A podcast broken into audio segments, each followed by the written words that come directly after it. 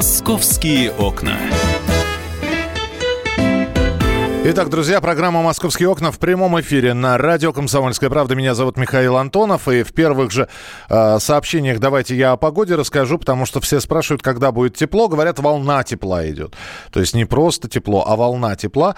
Но при этом дождливого тепла э, уже з, в пятницу плюс 5, суббота-воскресенье плюс 7, плюс 8. Далее вот на таком уровне погода будет держаться, но синоптики обещают осадки. И если вот в, еще сегодня-завтра можно такое яркое солнышко увидеть э, в какие-то часы, то вот э, конец недели он будет пасмурным, но теплым. Это что сообщают э, сейчас о погоде столичные синоптики, о погоде в московском регионе. Ну а мы будем рассматривать темы, которые резонансные, которые обсуждают, и одна из тем это Та самая смертельная авария, в которой погибли два человека, когда водитель Гелендвагена на, на огромной скорости протаранил Ниву, в которой ехала семья. В итоге женщина и ее дочь погибли, глава семьи оказался в больнице.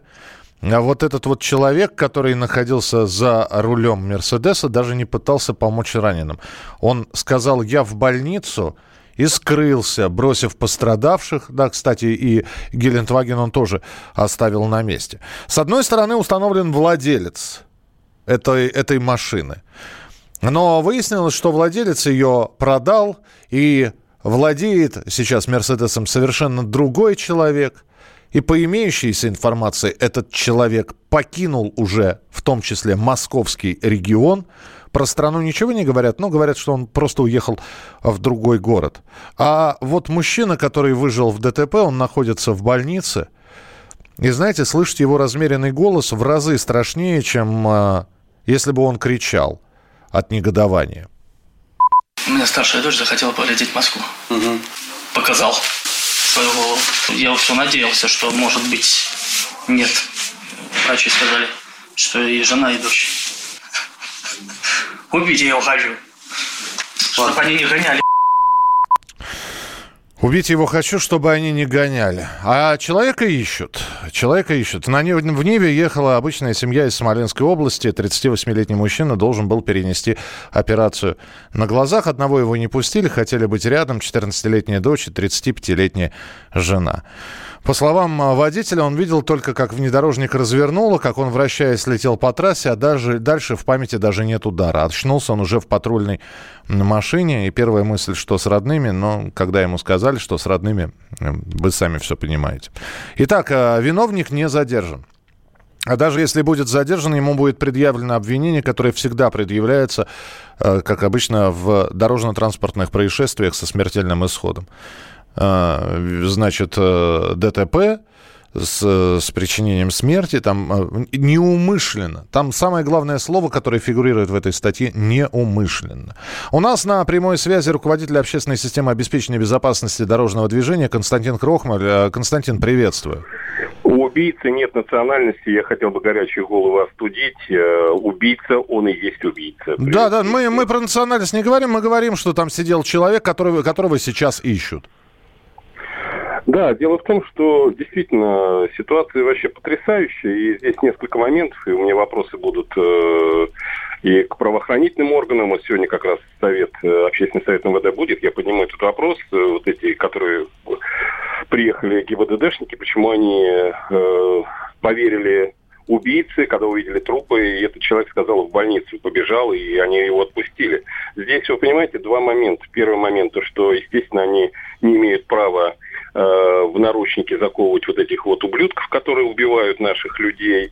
И второй момент, что я э, выхожу с инициативой вернуть смертную казнь тем водителям, которые повинны в смерти людей, особенно которые не убежали. Я хочу, чтобы этих людей казнили. Если будет казнь, независимо от того, убежал он, не убежал, и когда его поймают в горах, в, в, в подвале, где угодно, как говорится, из России не убежит, то его бы казнили, э, и э, люди бы понимали, что есть определенная ответственность. Но дело в том, что сейчас есть лазейки, которые просто меня шокируют, и сейчас слушают миллионы депутатов, которые почему-то не хотят это при, при, э, принимать законы, которые бы оградили нас от этого. Дело в том, что вот почему он убежал. Он убежал, он сейчас под капельницей э, проведет какое-то время, очистит организм, будет трезвый, абсолютно э, в адекватном состоянии. Ска- скажет, что, что занесло, да, что, что подморозило, э, да. просто потерял управление, занесло. Шок, сам был в шоке и так далее, не оказал помощь, не посмотрел, увидел трупы и сразу же смотался, потому что они все подкованы. А если бы снять презумпцию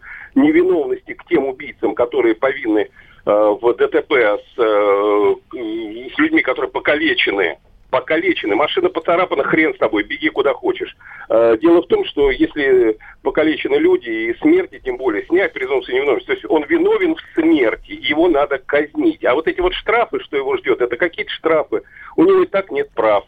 Он сидел несколько лет, насколько я знаю, за рецидивы какие-то. Ну, убийца какой-то разъезжает по Москве, по столице нашей прекрасной Родины. Вот этот тварь разъезжает и ничего, убивает людей, смотался и так далее. Я считаю, что он сейчас где-то в горах э, прячется, и я думаю, что э, Рамзан Ахматович, он э, действительно человек слова, и он посодействует в том, чтобы этого человека привели за его бороду, за шкирку, как угодно, в наручниках, и он понес э, наказание. Спасибо большое. Константин Крохман, руководитель общественной системы обеспечения безопасности дорожного движения.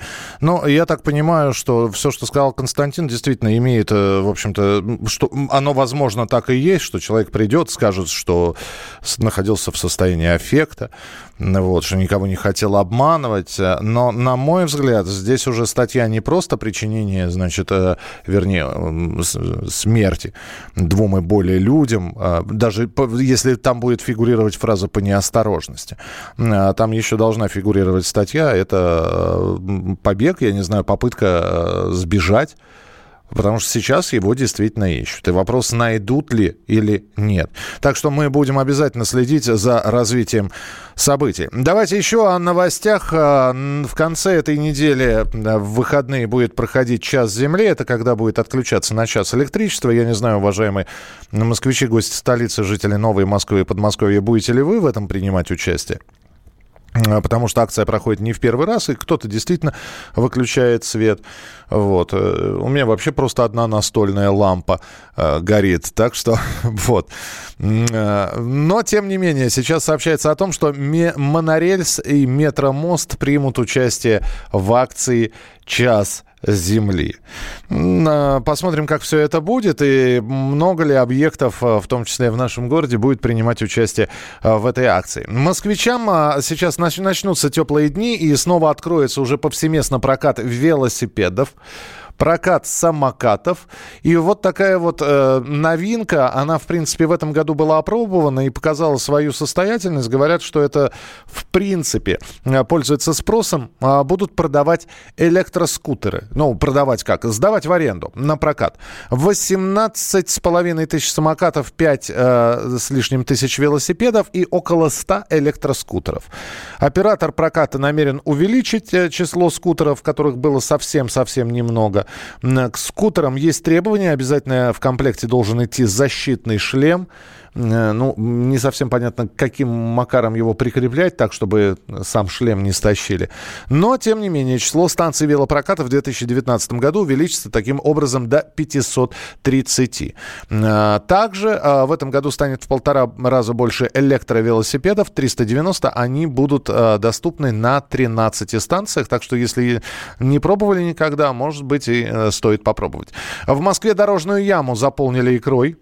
Два дорожных углубления на столичном Можайском шоссе э, вечером 20 марта оказались доверху заполнены красной икрой. Фотографии разлетелись по социальным сетям. Вот. Но, как считают местные жители, килограммы деликатесов выбросили сотрудники соседнего ресторана. До сих пор выясняют, что это было, и э, это была протухшая икра или не протухшая. А, также вы можете присылать свои сообщения 8967 200 ровно 9702 8 9 6 7 200 ровно 9702. И а, что еще?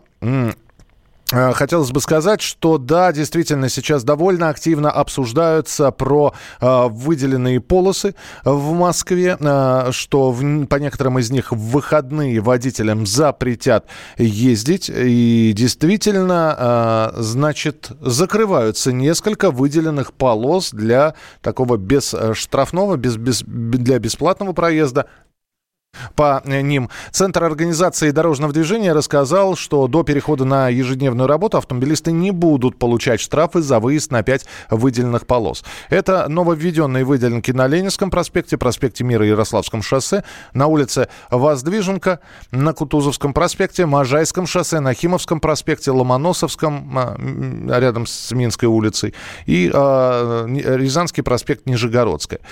Все эти полосы уже размечены. Ездить по ним бесплатно, даже если вы выехали, можно будет до 14 апреля. А вот с 14 апреля начнутся штрафы. На указанных участках вводится ежедневный режим работы. Э, они, эти полосы проходят через районы, где отсутствует альтернативный магистральный транспорт. До 14 апреля на этих полосах будут установлены соответствующие указатели. Об изменениях движения автомобилистов станут информировать с помощью электронных табло, которые будут установлены на магистралях. Кроме того, информация будет доступна по телефону контакт-центра э, Центра организации дорожного движения и размещена на едином транспорте транспортном портале.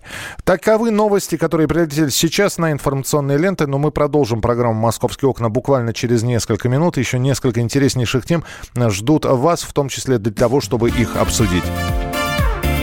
«Московские окна».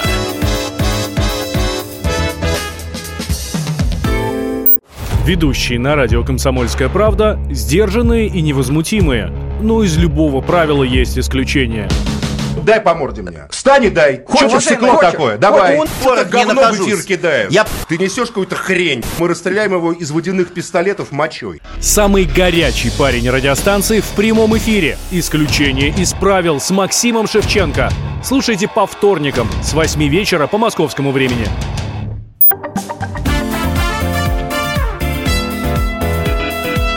«Московские окна». Итак, друзья, программа «Московские окна». Меня зовут Михаил Антонов, а у нас в студии появилась Анастасия Варданян, журналист «Комсомольской Добрый правды». День. И мы будем сейчас с вами и с Настей разговаривать о том, а что у нас во дворах. А у нас во дворе есть э, девчонка одна пелась в песне, а у нас во дворе машин полно. Э, и из-за некоторых машин просто невозможно... Не проехать, не пройти. Не проехать, не пройти. А так ли это на самом деле? Ну вот Настя походила по дворам, посмотрела, да?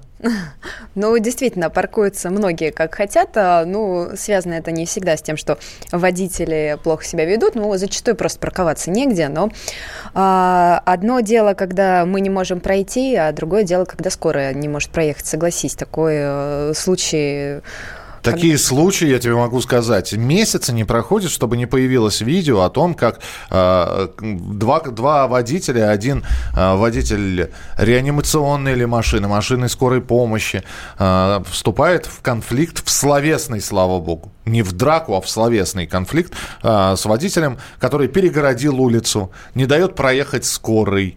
Э, сколько водителей скорой сталкиваются с тем, что не открывают шлагбаум, он просто не может дозвониться, когда время идет на считанные секунды. И вот накануне появилось видео, такое обращение врача, э, водителя скорой помощи из, из Балашихи. Из Балашихи. Зовут его Александр Лукойленко. Вы знаете, когда я увидел это сообщение, оно почему-то появилось под заголовком «Водитель скорой объявляет войну». Ну, думаю, э, э, В, значит, Вендета, я сейчас все это услышу. Нет, там абсолютно спокойно Алексей сказал. Он, э, это даже не объявление какое-то, он просто попросил тех, кто паркуется во дворах, лишний раз подумать о том, как машины спецтранспорта будут, собственно говоря, заезжать во двор. Вот такая вежливая война у него. Вполне возможно. Я не все видео смотрел. Вот Алексей Лукойленко у нас сейчас на прямой связи. Алексей, здравствуйте. А, доброе утро. Доброе. Да, скажите, пожалуйста, вы... Да, вы... Это все-таки война или не война? Ни в коем случае. Мы же э, за мир. Зачем нам война? Война нам и так хватает наше время. Вот.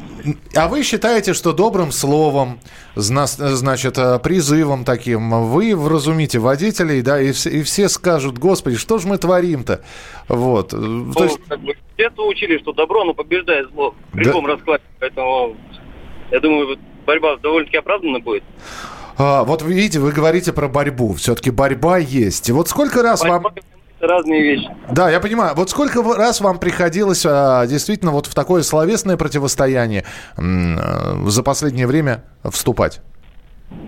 Вы знаете, если бы я считал, я не считал. И какого-то плохого негатива стараюсь не запоминать, но я точно знаю, что это было, и было неоднократно. Ну, если вам, вас интересуют эти цифры, ну, больше 10 раз точно. Нет, просто, ну, то, насколько часто это происходит? В месяц, там, раз 10 э, или в месяц, э, в месяц один раз? Нам так, чтобы понять, э, ну, это разовые случаи или это тенденция такая? А, ни в коем случае не разовые. Это бывают такие случаи, но они не систематичны. Они бывают в месяц несколько раз случаются, эти конфликты. Бывает тихо но должен заметить, что в последнее время таких конфликтных ситуаций стало гораздо-гораздо меньше. А, да, это мужчины или женщины, э, Алексей? Как правило. Пола, пола. Не, это от человека зависит, а не от пола. Ну, я, же, я согласен, да. Хоро, Алексей, вы сейчас как раз за рулем скорой? Нет, конечно. Как, как я могу быть за рулем скоро? Я сегодня выходной. Тогда, Хорошо, тогда, тогда осталось вам просто пожелать, чтобы вы поменьше с такими водителями сталкивались. Спасибо большое. Мы сегодня ваше обращение э, несколько раз уже такое транслировали в эфире. Я надеюсь, что водители прислушаются. Спасибо за э, неравнодушие. Алексей Лукойленко, водитель скорой помощи. Э, в Ютьюбе можно посмотреть его обращение. Алексей пять лет за рулем. А, ну вот он сегодня так немножечко скромно рассказывает. На самом деле вот за пять лет, как он мне говорил вчера, было более сотни сотни случаев, когда его не пропускали именно во дворах. И а, на его взгляд, вот, а, вот эти ситуации чаще всего они связаны, знаешь, вот а, не с дорогой, когда мы едем по какой-то магистрали, где все-таки а, водители перестраиваются в другой ряд, а ситуации сложные – это наши придомовые да, территории. И возникают такие ситуации, когда пациент, которого госпитализируют, и ему срочно нужно в больницу, его несут на носилках, да, да, да, да, он, он тран транспортировка, то есть он собственными ногами до машины дойти не может. Да, и в, таких э, историй на самом деле много. Ну вот много историй. А как мне просто всегда интересно, как из этих конфликтов выходят води водители скорой помощи. Я напомню, что фельдшерская бригада по сути состоит из трех человек: а, два фельдшера и водитель. Э, водитель, э, в общем, у меня были не самые приятные случаи э, с моими родственниками, когда мне приходилось водителя, и слава богу, что водители скорых помощи помогали в транспортировке. Вот, и без слов. Хотя он может сказать, мое дело крутить баранку, да, э, я, я вам не насильщик. Нет, они помогали абсолютно добровольно и абсолютно на безвозмездной основе. И тем не менее, вот мне просто интересно, вот такой случай происходит. Машина не может проехать перегородили дорогу. Что дальше происходит? Как правило, даже найти водителя ну, не представляется возможность. То есть этот человек, как правило, находится дома и просто не реагирует на какие-то сигналы, которые слышит под своим окном. То есть э, чаще всего это какое-то молчаливое такое принятие ситуации. Но вот Алексей, он использует памятки. Он их оставляет э, под э, дворниками на лобовом стекле. Но ему же надо проехать. Что в итоге? То есть они идут пешком. В итоге Фель... они идут пешком. Фельдшеры идут пешком. Да. А, памятки, все понятно. А во многих дворах появилась вот эта вот разметка красно-белая, да, что для а, остановка для спецтранспорта. А, в некоторых дворах она стерлась. А, на этой разметке иногда стоят частные машины и прочее. Скажи, Настя, у нас есть а, наказание для таких водителей, которые а, так или иначе препятствуют? Ты знаешь, даже стыдно произносить вслух сумму а, наказания. То есть, во-первых, во-первых, наказание есть. Наказание это... есть. Так, да. это во-первых. А во-вторых? Ну, к сожалению, штраф э, настолько минимален, что я повторю, что стыдно его произносить, это всего лишь 500 э, рублей. В том случае, если, не дай бог, э, вот такой водитель, который заблокировал проезд, он повлияет на то, что вот человека не смогли вовремя госпитализировать или сгорел дом, и произошли какие-то такие вот страшные события, которые там унесли жизнь людей, то, конечно, уже в рамках суда наказание будет более строгим, и ну, лучше бы этого не происходило на самом деле. Ну, одно дело, когда перекрыла дорогу одна машина, а когда шлагбаумом это перегорожено, и на звонки, чтобы открыть шлагбаум, никто не... не...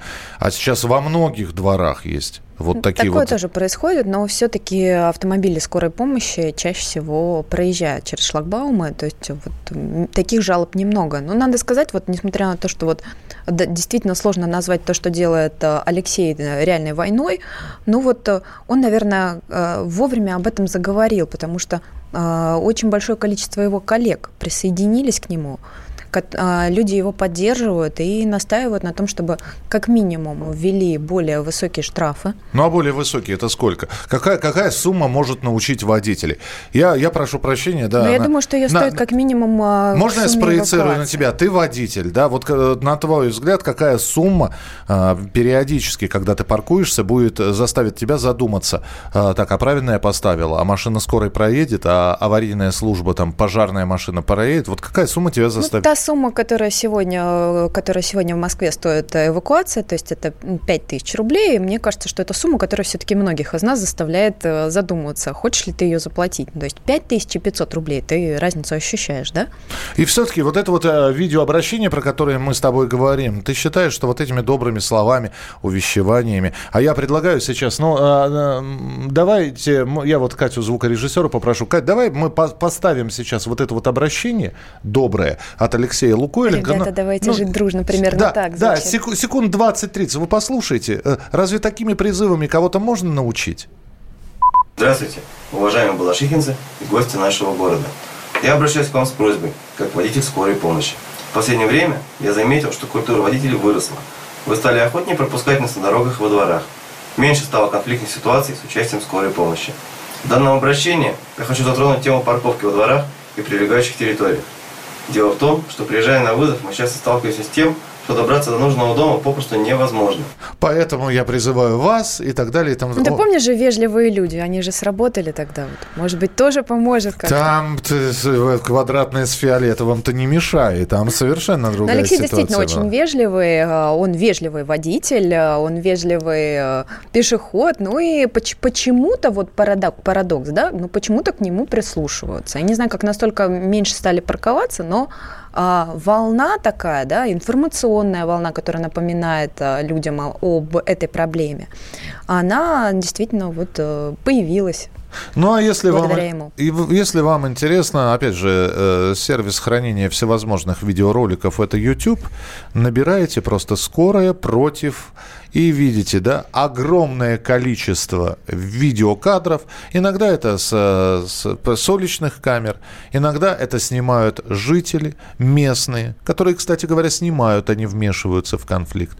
И можно увидеть огромное количество роликов, когда водитель скорой помощи буквально кричит, у меня, у меня больной в машине, пропустите, пропустите. Пропустите. Потому что скорая приехала, это, ладно, она приехала, она забрала больного, а в этот момент кто-то приехал и перекрыл ей выезд и э, прекрасный водитель, или не, неважно какого пола, вот, начинает говорить, а что ты здесь, а что, а что? И вместо того, что, может быть, у этих людей никогда ничего не болит, и дай бог, чтобы у них ничего не болело. Вот. А, с, друг... же, а ну, с другой давайте. стороны, казалось бы, может быть, примерите ситуацию на себя, когда вам понадобится помощь, а кто-нибудь не будет пропускать скорую. Анастасия Варданян была у нас в эфире. Настя, спасибо тебе большое. Да, пропускайте скорые. Мы э, продолжим буквально через несколько минут. Поговорим о том, что поменяется в сфере такси, каршеринга и проката велосипедов, о котором мы уже сегодня затронули э, часть эфира. Оставайтесь с нами, продолжение следует. Московские окна.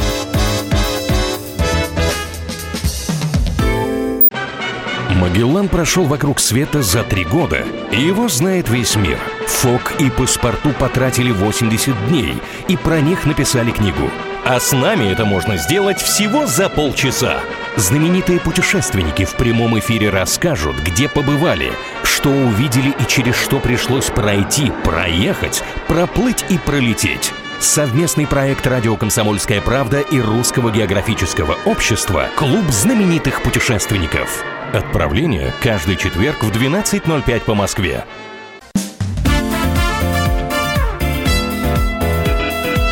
«Московские окна».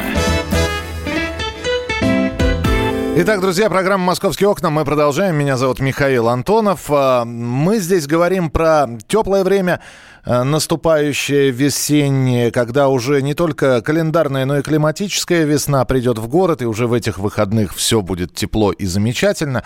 И э, прокат велосипедов, самокатов открывается. Количество автомобилей каршеринга в Москве к концу года могут, может достигнуть 20-25 тысяч машин. Э, большой потенциал видят многие. Ну вот об этом мы бы и хотели с вами поговорить. Э, потому что несколько заявлений э, сделал Э, в общем-то, человек, который отвечает за транспорт в нашем городе, и э, хотелось бы узнать, что именно было сказано э, заместителем мэра Москвы, руководителем департамента транспорта и развития дорожно-транспортной инфраструктуры Максимом Лексутовым. На встрече с ним э, побывал наш э, журналист, корреспондент московского отдела Павел Клоков. Он сейчас все подробности нам расскажет. Паша, привет. Да, Миш, привет. Ну что, все, все будет с, с, блестеть, ездить, сверкать э, и радовать глаз, насколько насколько я понимаю. Ну, как обычно, конечно. Как, об, как обычно. Э, хорошо. Вот давай, давай самое главное из того, что сказал Лексутов, выделяем основные тезисы. Да, да. Что Это будет была... меняться? Это была встреча с журналистами. Обычно мы задаем любые вопросы, какие нас только интересуют. На этот раз было три блока, э, три темы, на которые мы общались. Это такси, каршеринг и прокат, городской прокат. Туда и велосипеды, и самокаты, и, и электроскутеры, все входит. Больше всего времени уделили теме такси, потому что это, пожалуй, самая обсуждаемая тема в департаменте. Несмотря на то, что очень удобно стало в последнее время с появлением агрегаторов, мобильных приложений. Э, удобно для пассажиров. Э, вместе с этим безопасность, к сожалению, стала хромать. Вот. И количество ДТП тоже выросло. Э, ну, там на сотню по сравнению с 2017 годом с участием таксистов.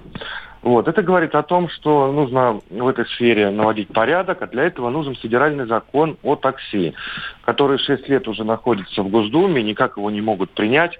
И такое ощущение, если честно, что специально не принимают. Вот. Э, ну, говорили о техосмотрах, то, что все это фиктивно, то, что водители сами себе выписывают путевые листы, покупают печати медосмотра, сами тоже себе ставят, никто это не контролирует об этом, вот, ну, в частности, с тобой, Миш, мы много раз говорили. Вот если э, на, на кухне, да, скажем так, таксистской навести порядок, урегулировать это федеральным законом, так. тогда вообще будет красота. И, будем, э, и нам хорошо с приложениями пассажирам, и таксистам будет хорошо, и всем хорошо. Слушай, ну э, вот опять же, э, наверняка задавались вопросы, что э, а кто пользуется этим прокатом, э, что про, там тем же самым э, каршерингом э, вот пользуется сейчас достаточное количество людей, но у, у владельцев каршеринга есть проблемы, и они них говорят, что Э, например, из машин э, пропадают вещи и детали, омывайка та же самая. Э, мало кто говорит о том, что велосипеды и самокаты с проката иногда не возвращают. Вот это, эта тема затрагивалась или нет? Миш, у меня такое ощущение, что ты тоже был на этой встрече. Не-не, ну это, это очевидный вопрос. Не может быть все хорошо. Ну, конечно, есть такие проблемы. Э, ну, то, что велосипеды не возвращают, это довольно редко, потому что э, все-таки владельцы легко найти, а, там э, они зарегистрированы.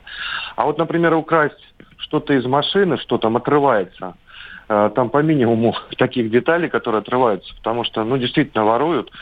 Это уже проще, потому что за, за несколько дней примерно в среднем 7 водителей пользуются каршерингом. И попробуй определи, кто, кто что взял, да, кто что оторвал. Тем более там камеры видеонаблюдения нет. Э, не ставят принципиально, чтобы не влезать в личную жизнь пользователей. Помнишь, мы как-то писали, что в каршеринге стало модно заниматься любовью, скажем так. Да. Да, я вот связывался с владельцами сервисов и говорю, да, действительно, многие берут специально для этой цели. Понятно, то есть непонятно, как с этим бороться. Но в любом случае есть позитивная информация. Паш, спасибо тебе большое. Посмотрим, как действительно слова главы департамента транспорта превратятся в реалии. Обещают больше прокатов, Посмотрим, насколько ли они будут доступны и станет ли действительно больше. Будут ли доступны электровелосипеды и вот эти вот скутеры, про которые говорилось. Павел Клоков, корреспондент московского отдела газеты «Комсомольская правда», был у нас в эфире. А теперь еще одна тема. Я не знаю, как вы относитесь к московским кафе с животными. Кота-кафе. То есть вы приходите в кафе, а там котики ходят. И в ожидании кофе вы можете... Э, котик, причем там, я не знаю, стерилизованный, привитый, чистенький. Вы можете позвать, э, если он или она подойдет, погладить. В общем, каким-то образом пообщаться с животными. Так вот, э, московские кафе с животными могут закрыть по новому закону. Значит, могут быть приняты нормы свежие, акты правовые, регламентирующие условия содержания зверей. И согласно этим актам, э, котам, собачкам, белочкам, енотам и прочей домашней живности э, в кафе не место. Вот. Э, планируется, в частности, принять два нормативных акта использования животных в предпринимательской деятельности и использование животных в зрелищных мероприятиях. Это же не просто кафе, говорят э, в Мосгордуме. Оно создано, создано для того, чтобы люди приходили, смотрели и использовали. Обратите, использовать. То есть вы приходите не, не просто кофе выпить, вы еще используете котика. Э, каждый по-разному причем. Э, и в настоящий закон об ответственном обращении с животными пока носит рамочный характер. Что это, я до сих пор не могу понять. То ли он будет принят, то ли нет. То, то ли пригрозили сейчас владельцам, смотрите, примем закон, и тогда уже все, лучше сейчас сами от животных избавляйтесь. Я, вы можете сейчас написать, как вы относитесь э, к животным в кафе. Да, ничего страшного. Э, заходите в кафе, а там в клетке попугайчики чирикают. Или канареечка. Тоже животное, да? Можно их там содержать? Кому-то нравится, кому-то нет. 8 9 6 7 200 ровно 9702. 8 9 6 7 200 ровно 9702. Давайте э, услышим мнение президента Центра защиты прав животных Вита Ирина Новожилова, которая говорит, что подобные кафе давно пора закрывать. Есть кафе, в которых нет общепита. Они поэтому просто берут название кафе. Там, где есть еда, категорически нельзя. И всегда это было и в советские годы. Просто сейчас вот как-то запустили этот процесс. И э, с точки зрения реклама при кафе почему-то вот пошли на это нарушение, но это и так запрещено. Те же контактные зоопарки являются грубейшим нарушением ветеринарных норм. А, санитарно-гигиенических норм, противопожарных норм. Ни в каких торговых центрах не могут быть оборудованы места с содержанием животных с феном, соломой вблизи э, нагревательных приборов, кафе и так далее. Это категорически все запрещено, но вот тем не менее власти способствовали тому, что это расцвело. Какие нагревательные приборы в кафе, там, где сено или солома? В зале Единственный нагревательный прибор в зале – это лампа наверху и чайник горячий с чаем на столе. Э, солома как декор. Подождите, если, если декоративная солома, если это все сделано э, в стиле, я не знаю, украинской хаты, русской избы – что соломы не должно быть. Причем здесь солома, когда мы про животных говорим. Вот. Э, контактные зоопарки являются грубейшим нарушением. Но контактные зоопарки отдельная история. Вот. Есть кафе, в которых нет общепита. Нет, подождите, в кафе всегда есть кофе. Э, может быть, там выпечки какой-то нет, но чашку кофе можно выпить. И там бродит котик. Э, я не знаю, у меня просто вот здесь я не согласен с Ириной Новожиловой, президентом Центра защиты прав животных ВИТА.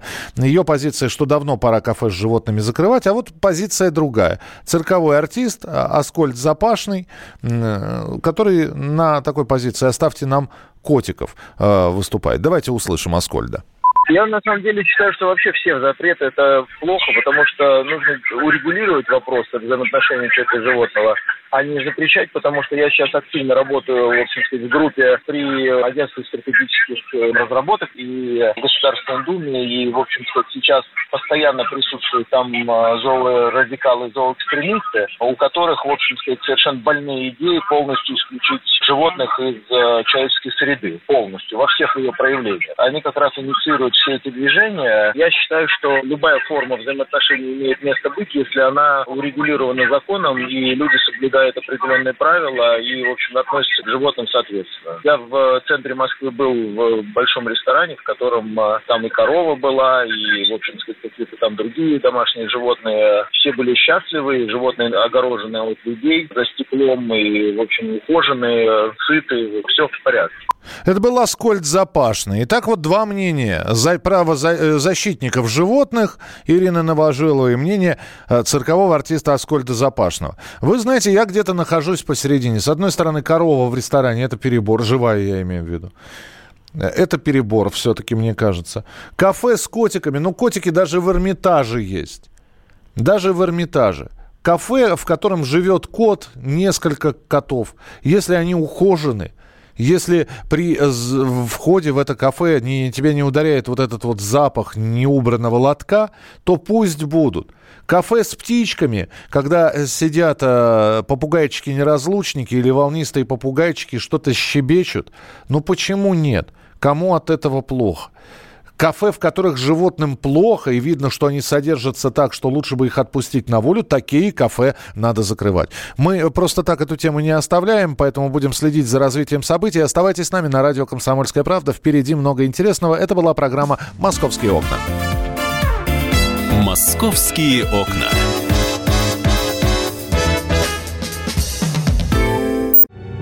Родные перестали узнавать вас? Коллеги не уважают? Голова идет кругом. Хотите поговорить об этом? В эфире радио «Комсомольская правда» психолог Сергей Аракелян подскажет, как решить любую проблему. Ведь нерешаемых проблем нет.